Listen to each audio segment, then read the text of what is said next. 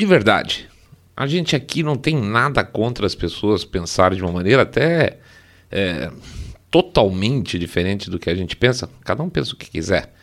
É, soluções para o mundo, soluções para a vida, soluções para casamento, sei lá, o que for. Isso, isso não é um problema em princípio, porque as pessoas, graças a Deus, as pessoas são, são diferentes e essa diferença gera esse equilíbrio aí nosso humano. Mas tem uma coisa que deixa a gente sempre muito surpreso quando se fala nos tais dos aspas progressistas. É que os progressistas eles vão mudando tanto de tempos em tempos e as coisas começam a não se encaixar mais. Existe uma série de contradições que às vezes elas andam paralelamente, às vezes elas andam é, alternadamente. Não, elas andam sequenciadamente, acho que seria a expressão. Então, às vezes, é, você dá uma justificativa para o que você pensa é, de uma maneira e é uma outra justificativa que bate de frente com aquela outra primeira, fica muito esquisito. Ou às vezes não, às vezes existe uma justificativa forte num determinado período de tempo, daqui a dois anos a coisa mudou completamente. Então, os progressistas, na nossa visão, tem uma coisa meio estranha com relação à forma de raciocinar. E na verdade é o que a gente sempre fala, na verdade é a justificativa, a narrativa criada para que isso, para que a verdade deles se encaixe em determinados períodos de tempo, que são às vezes desmontados, são debuncados com algum fato novo que ocorre. Então você muda a narrativa toda para se encaixar novamente. A gente quer conversar um pouco sobre essas contradições hoje, é o nosso último episódio. E é legal a gente dar uma olhadinha, inclusive para ficar de olho, para a gente não fazer a mesma coisa. Eu acho que não é um padrão muito lá da, da direita conservadora, dos, dos liberais, ANCAPs, muito, muito, muito pelo contrário, é, os libertarians, aquela coisa toda, mas na esquerda, principalmente a esquerda progressista, meu Deus, que loucura essas contradições. Daqui a pouco a gente volta.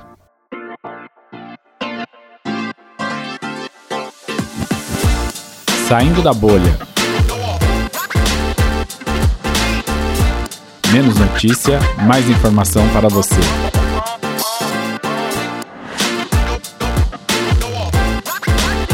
As contradições progressistas. Bem-vindos ao Saindo da Bolha, esse é o nosso episódio 208 e a gente vai falar. 208, ficou meio estranho, né? 208 e hoje a gente vai falar sobre essas contradições que vêm das cabeças progressistas. Antes de mais nada, nós vamos pedir para vocês passarem lá no nosso site www.saindabolha.com.br, clicar no botão follow ou seguir a gente no Spotify e nas demais plataformas de podcast e lá no YouTube, tá? Pede também, por favor, para fazer o share do episódio, se vocês gostarem, e o famoso boca a boca salado, onde vocês contam para seus amigos que vocês estão acompanhando o podcast Cabeça Direita Limpinho Supimpa, que detesta, abomina o politicamente correto e que tem feito o seu saindo da bolha ultimamente ficar meio pistola. Tem gente até que já percebeu, até pelo Twitter, fala: você anda meio pistola, hein, seu saindo da bolha. Tô, tô sim, anda meio pistola além da conta. que mais? A gente pede também para vocês por favor, considerarem uma doação lá no nosso Pix, tá? 1, 2, 5, 10, 10 milhões de reais, pingado não é seco, ou um real por episódio. Um real por episódio também ajuda pra caramba e é o que faz a gente ficar com a maquininha rodando sempre. A gente agradece é o nosso último programa do ano, a gente faz questão então de fazer até brincar. Vou ler agora o nome de todo mundo que doou durante esse ano, não, brincadeira. Mas eu faço questão absoluta de agradecer a todo mundo que de alguma forma pôde contribuir com a gente aí nessa caminhada de mais um ano, tá? Nós estamos entrando agora para o quarto ano do nosso podcast. Tudo a ver com vocês. Estamos de pé aí por causa de vocês, beleza? Muito obrigado por tudo. Já fiz tudo que eu tinha que fazer? Acho que sim, né? É, ah, não, vou, vou fazer um jabazinho rápido também. Tem que falar do Apoia-se, né? No Apoia-se também tem o. Uh, um planinho lá que você pode escolher e ele cai automaticamente no cartão de crédito, aí você não precisa ficar lembrando de fazer Pix. E vou, vou aproveitar o último programa do ano também para lembrar que tem o nosso livro lá, o Treler, né? Aprendendo a Treler www.treler.com.br www.treler.com.br Ano que vem, saindo no começo do ano, o nosso livrinho novo, nosso e-book sobre teorias conspiratórias está ficando bem legal, tá bom? Agora sim, chega, vamos para frente, vida que segue. Mudança de sexo versus autodenominação. A gente vai começar com talvez um dos temas mais estranhos estranhos da cabeça progressista, que é essa agenda de gênero que é, surgiu de repente. É uma agenda que, em princípio, não se sustenta. Já fez alguns programas sobre isso. A gente conta como é que começou essa história toda. Né? Eu, eu vou ver se eu deixo no, lá no, na observação do programa qual episódio que a gente fala sobre aquela experiência dos, da, dos gêmeos que trocou o sexo de um, não trocou o sexo do outro, que foi um, um, um horror, gerou o suicídio dos dois irmãos lá para frente. E isso é base para ser considerado. Uh, um sucesso, né? Foi considerado um sucesso e a partir daí veio a história de que o, o, gênero é uma escolha, né? Uma escolha é uma construção social. Mas interessante dentro de tudo isso, a partir do momento em que começou a história de gênero como construção social, uma das coisas que são mais estranhas para a gente, a gente até tweetou sobre isso, é a questão de mudança de, de sexo versus autodenominação, tá? que, que é história, que, que é essa história em si que nos deixa especialmente abismado? Pensem bem, uh, você chega para e hoje em dia o, o grave tem sido que está sendo aplicado diretamente com crianças logo cedo. Chega e fala assim: olha, eu, meu filho falou que ele é uma menina. Vamos supor, tá? Então meu filho falou que é uma menina. Então o que, que nós vamos fazer? Nós vamos dar os, os bloqueadores e eventualmente quando chegar mais para frente vão lá tirar, por exemplo, o pipeuzinho do menino, né? Então o que você está fazendo? Você está parando a puberdade de um menino com os bloqueadores e está transformando ele em uma menina ou numa, um caso também muito grave, você está pegando uma menina, muitas vezes está fazendo muito cedo, vai lá e faz uma operação, retira as mamas da, da, da menininha e ela virou um menininho, o que não é verdade né? A gente sabe muito bem que isso não é verdade. Mas, ó, e é interessante, é, sempre existiu um, uma discussão de que não, não, não. Você vai tomando os bloqueadores e se a criança mudar de ideia, você para, volta tudo ao normal. É mentira. É, e, e, saiu essa semana um estudo lá fora mostrando que não, que você não vai recuperar o tempo, você não vai voltar a se desenvolver. Era meio óbvio, né? Todo mundo já sabia que você não vai voltar a se desenvolver. Vamos dizer, um menino, toma o bloqueador, depois para de tomar o bloqueador, volta a se desenvolver como menino. Não vai. Isso aí vai ser um problema para sempre para a criança, tá? E aquela história de sempre, né? A criança não sabe nem escolher o que, que ela quer para jantar, mas teoricamente a criança sabe escolher o sexo dela. Essa está na cabeça desses pais doentes. Muito bem. Aí você tem uma questão que essa é o que nos deixa especialmente intrigados. Você faz uma operação para mudança de sexo do seu filho, vamos supor, tá? Mas ao mesmo tempo existe também a outra questão que se discute sempre, que sexo é uma questão de autodenominação. Então, por exemplo, se eu sair da bolha e falar, gente, ó, agora vocês vão me chamar de madame saindo da bolha, porque eu sou mulher. Eu não preciso mudar minha roupa, eu não vou mudar minha voz, eu não vou mudar meu corte de cabelo, mas eu sou mulher. Eu me vejo como mulher e vocês têm que passar a aceitar isso, tá? Vocês podem ser educados, falar assim, tá, ô, madame sair da bolha, tudo bem, não tem problema nenhum, mas a gente sabe que não é verdade. O cara continua sendo homem, ele tem uma visão dele de mulher, isso é um problema dele, né? Mas se é um problema de autodenominação, então por que, que você precisa mudar um sexo de uma criança? Né? Você tá, o cara, basta ele dizer que ele é uma mulher, que é uma mulher. Por que, que os pais saem correndo para cortar o pipizinho do moleque, ou fazer uma mastectomia numa menininha, ou dar bloqueadores de puberdade. Por que isso? Né? Não, não seria, vamos dizer, ainda que fosse o caso, deixar a coisa correr. Olha, você acha que você é uma menina? Então tá, você acha que você é uma menina, toca a vida aí lá para frente você vê o que você vai fazer. Porque, aliás, é uma questão muito clara que quando você fala em disforia, a grande, grande, grande, grande maior parte dos casos de disforia, ela é revertida durante o final da puberdade e lá pelos 18 anos. Quem achou o rapazinho que achava que era uma menina, a menininha que achava que era um menininho, para com isso. E muitas vezes a solução, a solução não, perdão, a situação simples era o menininho era gay, a menininha era lésbica e vai ter uma vida normal, o homem como homem, mulher como mulher. O menino ainda com seu pipizinho, e a menina ainda com seus órgãos, né? Mas não, corre lá, 14, 15 anos, tira tudo, dá bloqueador e aí você destruiu a vida. Sendo que basicamente, pelos próprios progressistas, a autodenominação seria o suficiente. Eu sou mulher, logo me trate como mulher. Não precisa cortar nada, certo?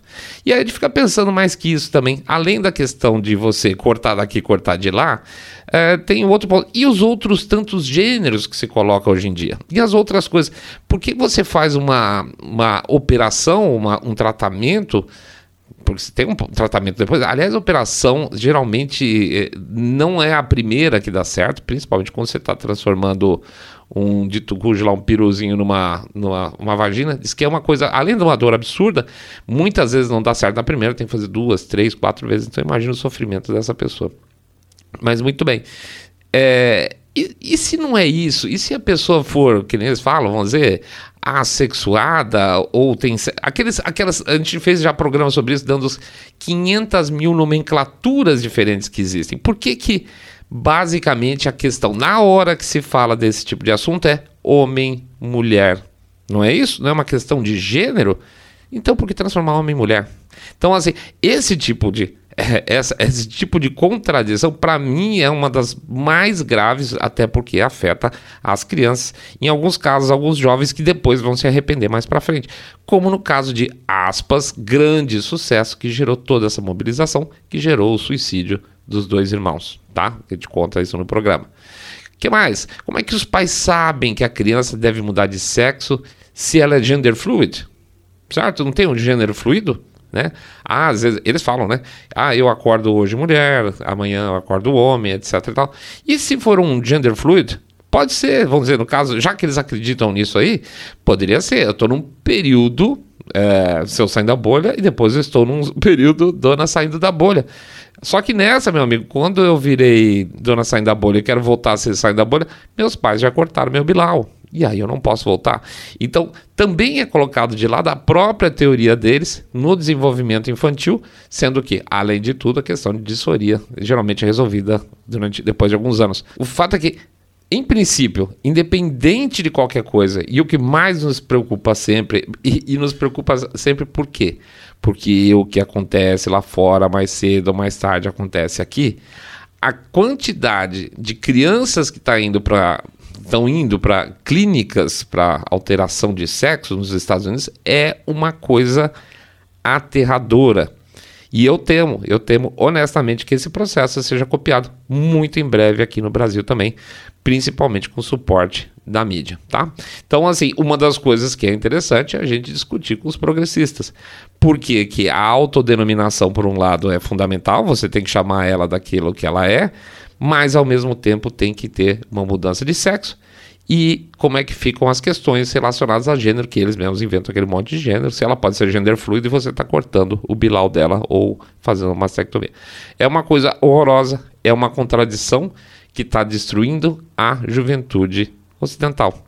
Infelizmente, esse é o caminho que eles estão conseguindo por enquanto dar andamento e, de verdade, estão na frente, estão vencendo. Covid que vai e vem.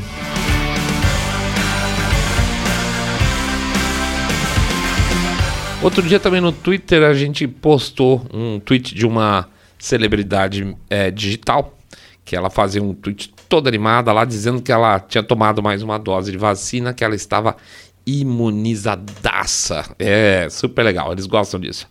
Olha que interessante, as pessoas que jogam ciência na sua cara, né? Com constância. Ah, ciência, eu sou criança ciência, você é um, nega é um negacionista. O próprio CDC mudou a definição de vacina e não fala mais em imunização. Que é uma sacanagem fazer essa mudança para se ajustar a essa vacina especificamente, tá? Mas o CDC mudou a definição de vacina, não fala mais em imunização, e essas pessoas que são as grandes defensoras da ciência se chamam de imunizadaças. Não se preocupem, na hora que elas perceberem isso, porque elas não sabem, essa é a parte interessante. Elas vão mudar o, o, argumento delas, tá? Elas vão mudar a forma de se apresentar. Ah, eu estou protegidíssima, eu sou eu sou super protetora dos outros, eu não sou transmissora. Vão inventar alguma coisa nova, mas por enquanto ainda tem um imunizadaço. Mas fora isso, os executivos da Pfizer já disseram que ela não impede a propagação do vírus, certo? A Pfizer disse isso e a pessoa ainda se acha imunizada. Então, por que, que a vacina, para algumas pessoas, ainda deve ser obrigatória? Essa é outra contradição. A pessoa diz que Sim, que aliás postamos também. Ah, tem gente achando que nós deveríamos usar máscaras para sempre, né? Mas vamos lá, vamos esquecer esse bando de maluco. Vamos dizer as pessoas que consideram importante a obrigatoriedade da vacina, seja no dia a dia ou para viagens internacionais. Ora, se as pessoas que tomam vacina, elas continuam pegando porque a Pfizer disse, e continuam transmitindo porque a Pfizer disse, então para que é importante a obrigatoriedade? Contradição. A gente tweetou também recentemente a, a frase lá do Champagne, falando que não vacinados deveriam ir para cadeia. Por quê? Porque sim, porque eles não estão os não vacinados não estão fazendo mal nenhum. Aliás, vamos dizer que se fazem mal, fazem tanto mal quanto os não vacinados, porque eles pegam a doença e eles transmitem a doença da mesma forma. E olha mais uma contradição muito legal. Quando lá atrás perfis foram retirados das redes sociais, vários perfis, porque gente, como nós mesmo, né, levantamos várias bolas a respeito do tema, nós éramos contra a ciência certo? Nós éramos contra a ciência, não era isso? Agora, quando a gente fala, viu, a gente estava certo, a resposta é não, porque a ciência muda ela evolui. E só hoje nós sabemos, mas ontem a gente não sabia. Então, na época, você estava errado e agora você está errado de novo. Então, dois pontos. Isso é uma compra, comprovação, e obrigado pela confissão, de que eles não sabiam nada desde o começo, mas afirmavam que sabiam. Né? E sim, a ciência evolui. E evolui exatamente porque as pessoas contestam. Às vezes o que se contesta se prova verdadeiro, às vezes não. Na época nós constatávamos, mas éramos anti-ciência. E agora a gente não pode falar eu estava certo, porque a ciência mudou. Não faz sentido nenhum, né? E não adianta rebater, tá? É o que a gente sempre fala. Esquece. Não rebata, tá? Não perca seu tempo com quem é, vamos dizer assim, um religioso da Covid. racismo não racial.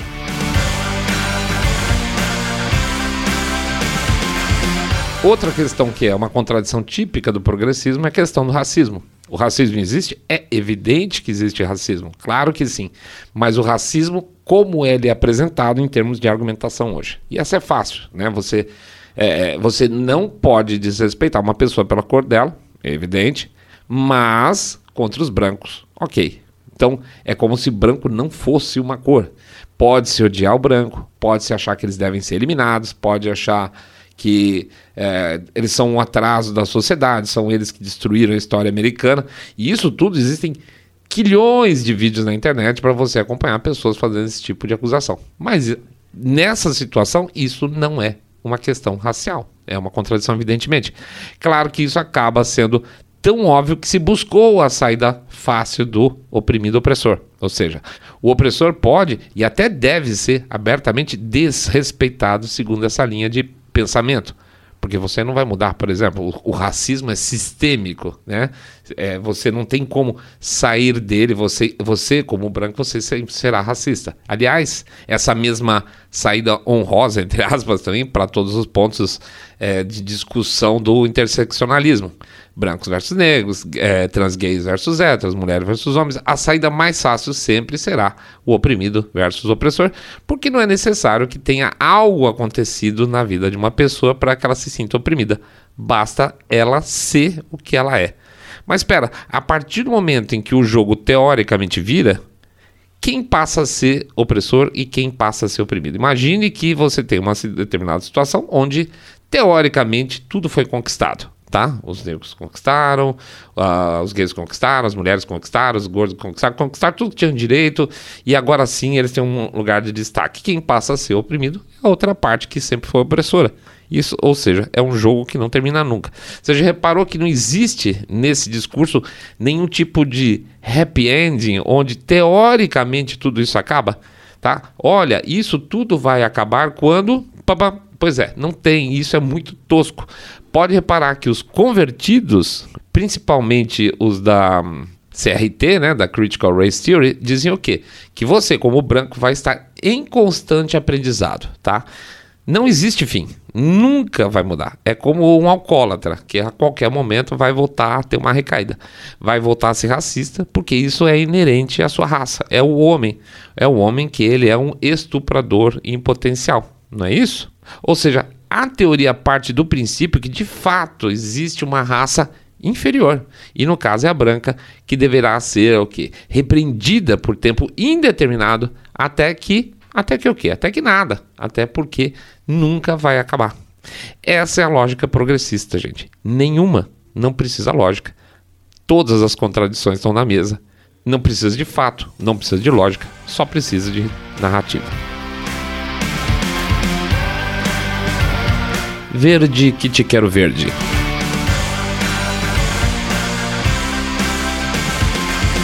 E os nossos amigos ultraverdes, hein? É, pois é, eu nem vou falar do fato que as pessoas que lutam para o fim das emissões sejam exatamente aquelas que mais produzem CO2. Óbvio que o africano médio produz menos CO2 que o europeu. Assim como é óbvio que o europeu médio produz menos CO2 que os líderes das causas, políticos, celebridades, não é isso? Portanto, é óbvio que se trata de uma luta da elite contra o resto da população, o populacho, nós, os bunda de fora. Uma das soluções mais trashes, hipócritas e contraditórias são os tais dos créditos de carbono. Eu, como elite, então eu poluo, mas eu pago pela minha poluição. E aí eu fico com a consciência limpa. É o sonho mágico da turbina que ela, do jatinho particular, ela vai lá e suga de volta o CO2 no momento que o cara vai lá no banco e paga a conta dele de carbono. Né? Eu, eu, o que eu fiz na atmosfera não está mais lá porque eu paguei por isso. Então, para isso, basta que algum outro agente de mercado, aspas, economize na emissão e receba por isso. E nesse meio, você tem um sistema financeiro fazendo trocas e ganhando rios de dinheiro, operando esse, sei lá, conto de fadas. Olha que legal. O rico do seu jatinho lá, ele sai com a barra limpa, ele pagou. O investidor que vai fazer os projetos de limpeza, etc. Tal, ele vai contar com, com subsídios né, do governo, inclusive, ou seja, seu dinheiro, e vai ganhar uma grana com isso também, com esse negócio. E no meio disso tudo, tem o mercado financeiro ganhando em cima das operações. Não é legal? Chuta então quem está perdendo com tudo isso. Alternativa A, você.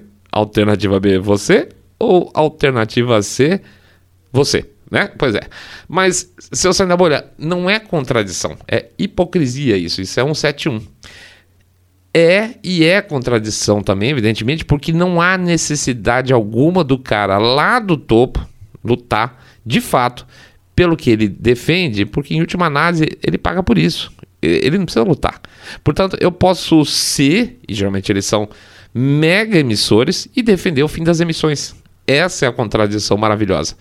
Eu pago por isso, então eu posso ser um grande emissor de CO2 porque eu pago por isso. Eu posso ir para a TV defender a tal da Net Zero, que aliás saiu um, um, uma matéria muito interessante. Eu quero ver se eu volto com esse assunto especificamente com esse relatório que saiu recentemente, mostrando que em 2050 é impossível chegar a tal da net zero, ou seja, do, do, de nós termos uma sociedade civil equilibrada, onde tem zero de emissão, é impossível, mesmo com tudo que você imaginar de turbina, etc e tal, porque em última análise esse cara não só não vai fazer esforço algum, porque ele vai pagar, e ainda vai ganhar uma grana, enquanto a tia do café, nós, bom, ela vai ter que sofrer para pagar a conta da luz, a conta do combustível e tirar a comida da boca dos filhos dele, porque vai ficar tudo mais caro, né? Mais claro.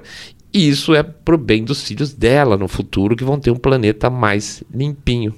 É, é. Não é para sua geração, é para a próxima geração. Então eu posso ferrar com você agora e lá para frente seus filhos vão ficar na minha mão, né? É para os seus filhos, tá? Uhum. Ah, tá. Democracia relativa. Gente, e a democracia progressista, ela não é divertida? Ela não é uma democracia cheia de contradições? Porque na democracia progressista tudo pode ser relativizado, né? Porque esse negócio de ter povo, povo tendo suas próprias ideias, não é lá muito legal, né? Vamos, quer ver? Vamos fazer um referendo sobre redução de idade penal? Pô, democracia, né? Não é, não é isso que vocês estão brincando? Ah, aí eu vejo um, um, um cara duro progressista falando: não, não, democracia direta é, é, o caminho, nós vamos por aí, orçamento participativo com a presença da sociedade, da sociedade civil, né, aquele papo furado, sindicatos, UNE, representando a OAB, é, representando toda a sociedade civil, claro, com certeza. Tá, mas você disfarçou, meu amigo, você é, falou de orçamento participativo, eu queria saber do referendo da redução da maioridade penal. Ah, não, mas veja bem, esse é um tema que tem que ser discutido. Nunca. Então, muito bem. Essa democracia direta, que não pode pedir redução de ma ma é, maioridade penal, né? Que não tem um recall, por exemplo. Recall é legal, cara. Passou dois anos de governo, tá uma porcaria, chama um recall. Já viu político de aspas progressista pedindo esse tipo de coisa? Claro que não. Ele está lá sempre defendendo com os dentes é, o cargo dele, mas ele não vai defender com os dentes voto distrital para você poder chutar os ovos do seu aspas representante lá na sua região, né? Porque se o cara é se nós temos, perdão, voto distrital, significa que o meu representante está ali na minha área. Eles não querem isso, eles não querem isso de jeito nenhum, porque a democracia progressista tem liberdades relativas tem liberdades, por exemplo, de expressão relativa. Democracia progressista tem cancelamento. Você pode falar o que você quiser, desde que não incomode muito. Você pode falar o que você quiser, desde que seja o que eu quero. Senão eu te cancelo, né? Senão eu te prendo. Senão eu vou ser é um nazista, né? Você é um nazista, fascista, racista, aquela coisa toda. Não pode. Democracias progressistas são relativas. E eu estou achando que essa democracia progressista tá com um jeitão que teve lá na Rússia lá para o quê? 18 é isso, né? Até os anos 90, tá muito parecida essa democracia progressista. Resumão.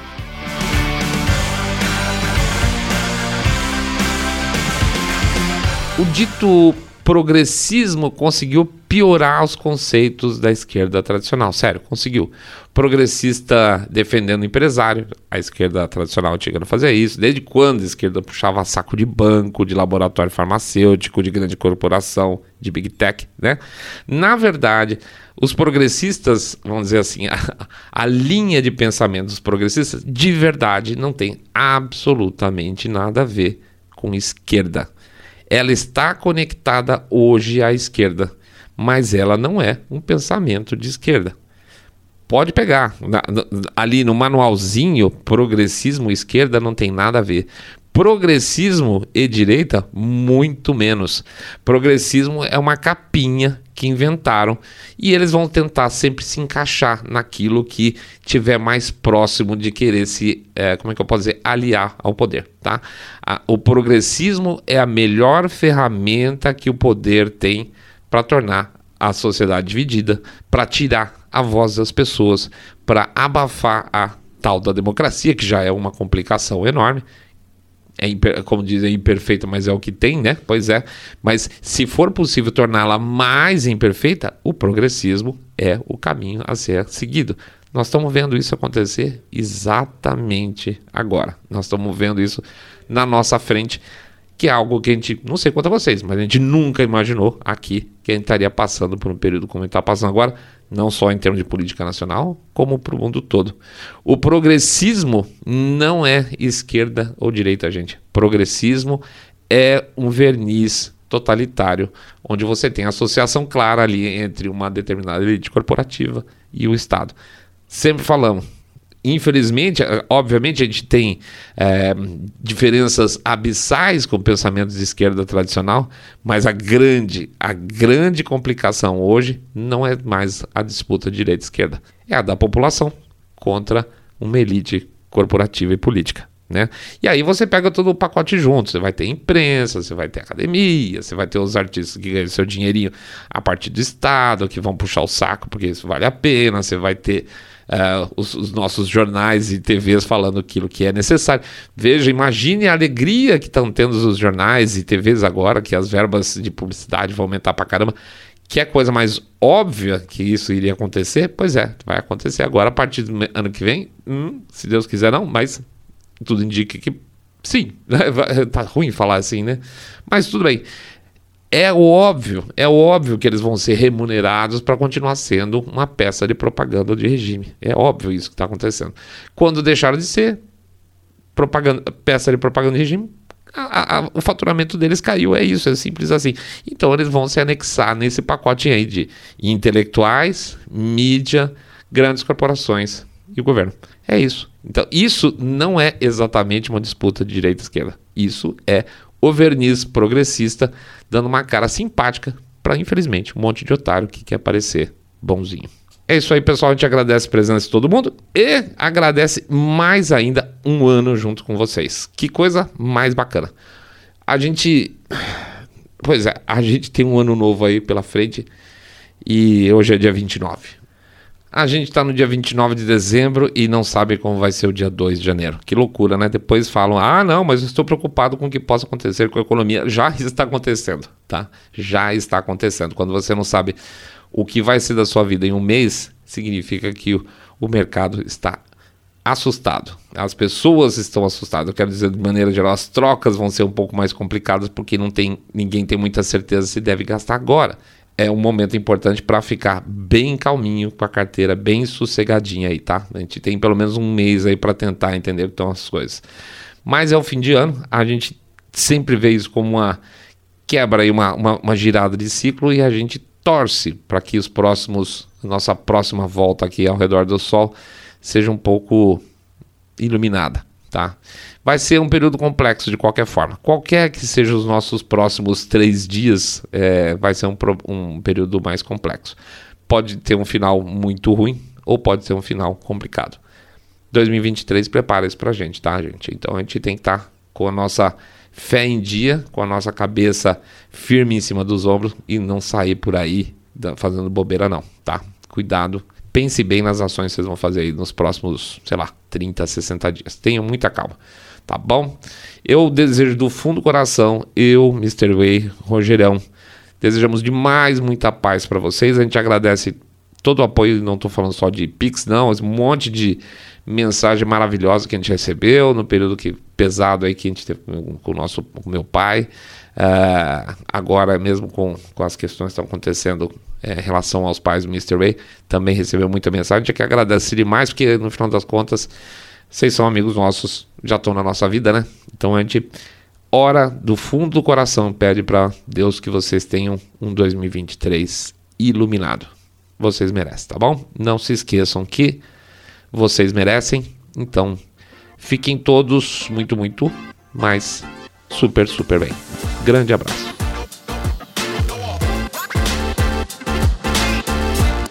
Saindo da bolha.